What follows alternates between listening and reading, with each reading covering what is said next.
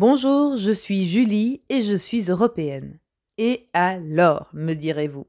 C'est vrai, qu'est-ce que cela change à ma vie d'être citoyenne européenne? Le VRS, ça vous parle? Il s'agit du virus respiratoire syncytial responsable de 80% des bronchiolites et touchant chaque hiver près de 30% des nourrissons de moins de 2 ans, soit 480 000 cas en France. Chaque année, 2 à 3% des bébés de moins d'un an sont hospitalisés pour une bronchiolite sévère sans avoir, pour la majorité d'entre eux, aucun facteur de risque. Rappelez-vous la mise sous tension des services pédiatriques l'hiver dernier. Heureusement, cette épidémie devrait être atténuée cet hiver car nous disposons enfin de vaccins contre ce VRS pour protéger les nourrissons mais aussi les personnes âgées de plus de 60 ans. Et alors, me direz-vous peut-être quel rapport avec l'Europe? La santé reste une compétence des pays, non? Eh bien, pas tout à fait.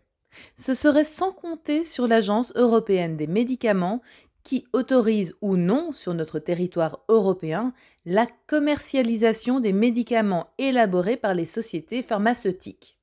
Elle le fait sur base d'une évaluation scientifique indépendante de l'innocuité, de l'efficacité et de la qualité.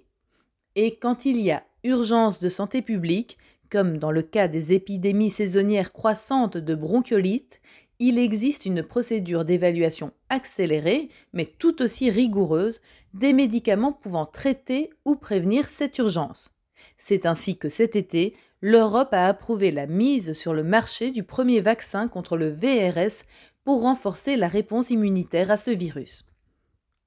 C'est aussi ce mécanisme accéléré d'autorisation qui a joué un certain rôle dans la lutte contre la crise sanitaire du Covid-19. Face à cette urgence de santé publique sans précédent, l'Agence européenne des médicaments a accéléré son examen des vaccins pour évaluer les demandes dans les plus brefs délais et ainsi nous permettre d'en bénéficier le plus rapidement possible dès la disponibilité de données suffisantes.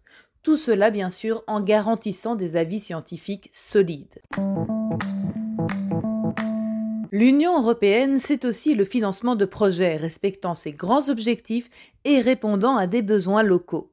Alors, je tourne la roulette des projets rendus possibles grâce à de l'argent européen et hop, direction la réserve ornithologique des Sept-Îles en France.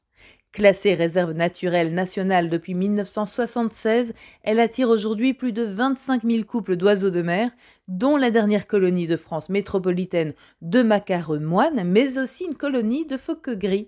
Le Fonds européen agricole pour le développement rural a investi plus de 9 000 euros dans les actions de sensibilisation et de communication de cette réserve naturelle. L'Europe, c'est donc du concret, mais de l'idée à l'action, il y a quelques étapes à passer. Ce qui est discuté aujourd'hui par nos représentants européens que nous élisons tous les cinq ans pourrait bientôt se concrétiser si toutes les institutions européennes se mettent d'accord. Alors pour le moment, on parle de quoi au Parlement européen?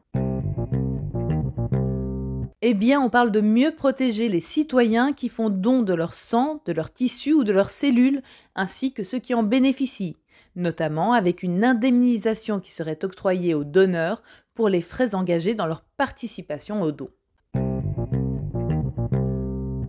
Alors, si vous ne saviez pas encore à quel point l'Europe pouvait agir pour votre santé, je vous invite à partager un maximum ce podcast autour de vous et à lui attribuer des cœurs, des étoiles sur votre plateforme d'écoute préférée.